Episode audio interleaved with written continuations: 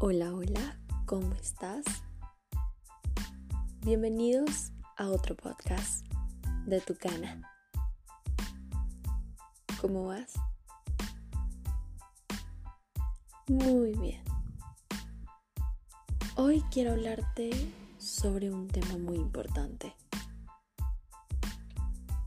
Este tema no suelo hablarlo muy frecuentemente Así que escúchame con mucha atención. Hoy voy a hablarte acerca de cómo encajar. Sí, encajar.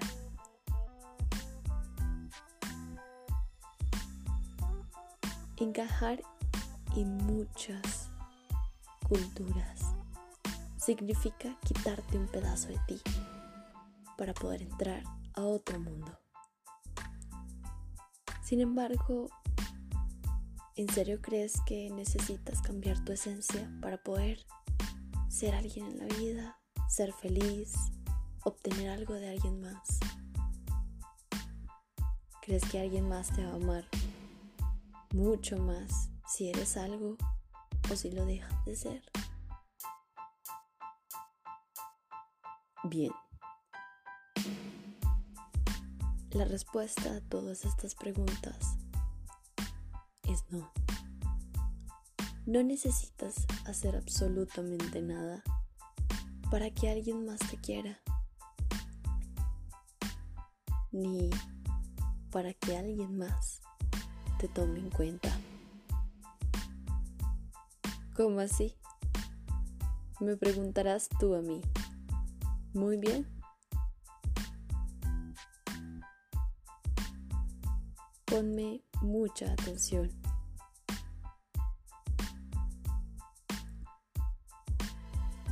Ninguna persona en este mundo está hecha para ser igual a todos. No existe esa programación tan anhelada. No existe una manera de vivir de una manera igualitaria, de una forma tal que crees que todo el mundo puede tener los mismos beneficios, oportunidades y demás. Eso es ideal. Sé que esto no es muy alentador para ti, pero es la realidad y así es el mundo. ¿No significa que eso no se pueda cambiar? Sí se puede cambiar, créeme que sí. Pero eso requiere aceptarte a ti como primer paso. Ser consciente de lo que crees que se puede hacer y lo que no. Lo que es posible para ti y lo que no. Así que, ¿qué más se puede hacer? ¿Cierto? ¿Qué más se puede hacer al respecto? Muy bien. Deberás entender con conciencia primero que puedes lograr todo lo que te propongas en esta vida, pero tendrás que tener un plan para ello. Los grandes temas y las grandes personas de la historia han sido aquellas diferentes, con talentos. Y tal vez tú tengas un talento, o tal vez no, no seas esa persona con talento. Y ese sea tu talento, no tenerlo. Porque ahí puedes desarrollar cualquier cosa que te propongas. La cuestión es que no lo haces porque no te conoces o porque nunca has desarrollado alguna habilidad especial. Sin embargo, se puede, créeme que sí. ¿Crees que una persona en 80 años de una vida, 80 años viviendo una vida, esa vida ¿No podrá hacer algo más que estudiar una carrera de 5 años? Le quedan 75 años. Esos 75 años descúbrete, quiere, ama. Sé como tú quieras ser. Decide, pero decide bien. Lo importante es eso. Lo importante es aceptarse a uno mismo y volver las fortalezas y las debilidades como grandes oportunidades. Sí, no es sencillo. Conocerse no es un trabajo muy, muy sencillo. Requiere autogestión. Requiere un amor propio que se cultiva todos los días tu mentalidad se cultiva, tu riqueza se cultiva. Cuando estoy hablando de riqueza, la verdad no es una riqueza netamente económica. La riqueza va en tu corazón, en tu mente, en quién eres, en la calidad de sentimientos que tienes. Esa es la riqueza intelectual, estratega, emocional, físico. ¿Hasta qué punto tienes ese desarrollo? Tú vienes a esta vida a crearte una vida y a ser quien tú eres en verdad. No lo vas a encontrar únicamente siguiendo parámetros de la sociedad.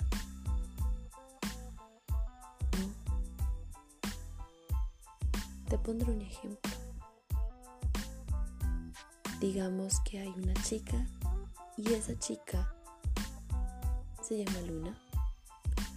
Luna tiene 24 años. Resulta que no es femenina como la sociedad quiere que seas. Pero no es femenina porque en el fondo entendió el ser femenina era ser vulnerable, delicada. Y no tiene nada que ver ser femenina con delicada. No lo es. Eso es una creencia que tiene Luna, que se creó desde muy pequeña.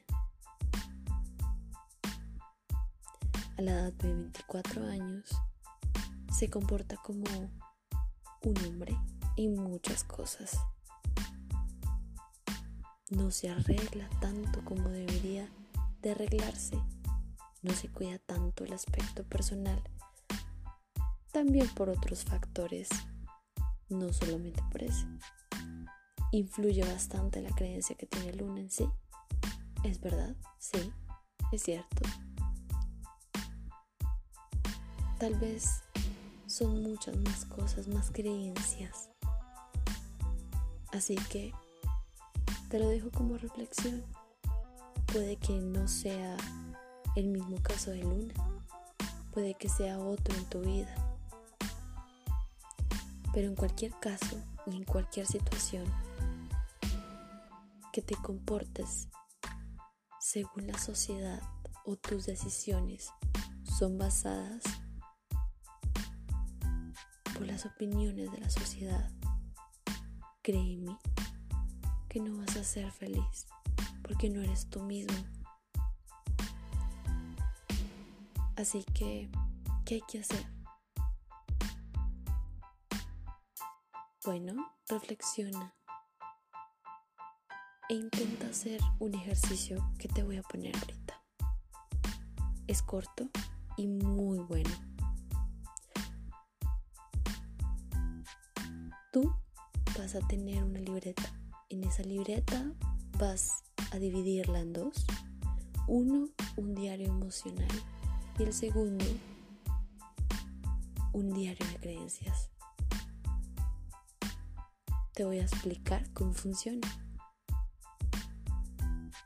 El primero, vas a escribir cómo te sientes según una situación determinada. ¿Cómo así? Muy bien. Resulta y acontece que está el caso de que tú estás triste por no encontrar un trabajo. Muy bien, esa es la situación. Te sientes triste por no encontrar trabajo. Ahora lo delimitas un poco más. Tristeza y trabajo son las dos palabras claves.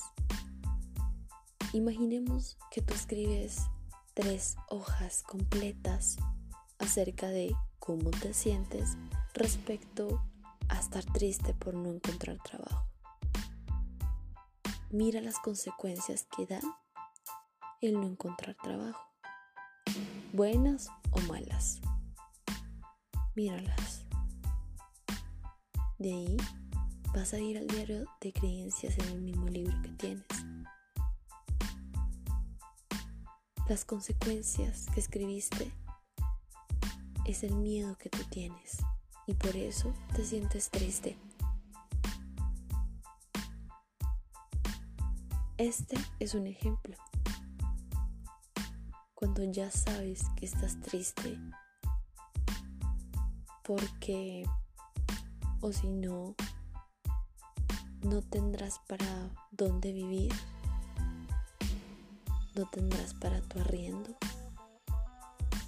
Entonces, estás triste por no conseguir trabajo porque no te alcanza para el arriendo.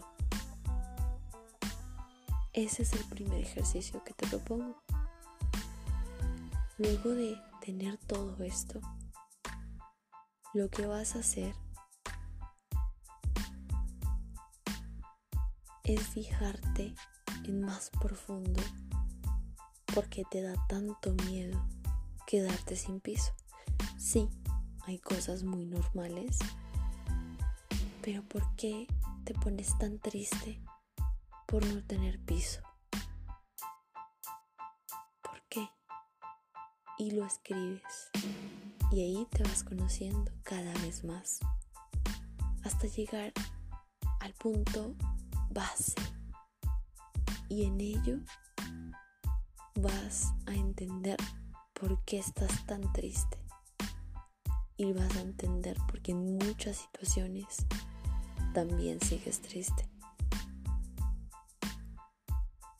Todo eso en un solo ejercicio. Muy bien. Si no hay más, Muchas gracias por escuchar. Yo soy Tucana. Espero que te suscribas si realmente te sirvió esta información. Me ayudarías un montón. Adiós. Hasta la próxima.